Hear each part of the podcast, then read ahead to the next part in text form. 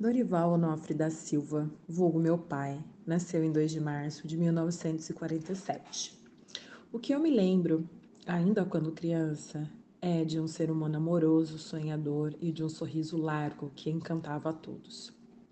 Ele não media esforços para agradar a todos, às vezes mesmo contra sua vontade. Pela dificuldade da época, fez curso de contabilidade pelo correio. Olha aí o ensino à distância e se tornou empresário no ramo de compressores.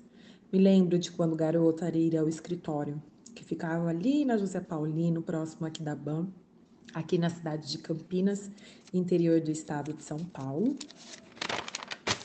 e que eu e meu irmão fazíamos cartões de visitas. Vou lhes contar que nem tudo foi um mar de rosas. Por diversas vezes ele separou da minha mãe, aquele mundo machista em que ainda vivemos, mas não tenho nada a lamentar desse ser humano como pai. Hoje eu enxergo o tanto de racismo que ele enfrentou no mundo dos negócios para sobreviver e a sua forma ele tentou nos proteger desse mundo cruel. Tentou tanto que aos 47 anos, em 1998, veio a falecer em decorrência de um infarto fulminante. Diz minha mãe que tenho muito dele, o jeito mais reservado, mais observador inclusive o sorriso largo. Quero manter na memória tudo de bom que passamos e que em breve tenho certeza que nos reencontraremos.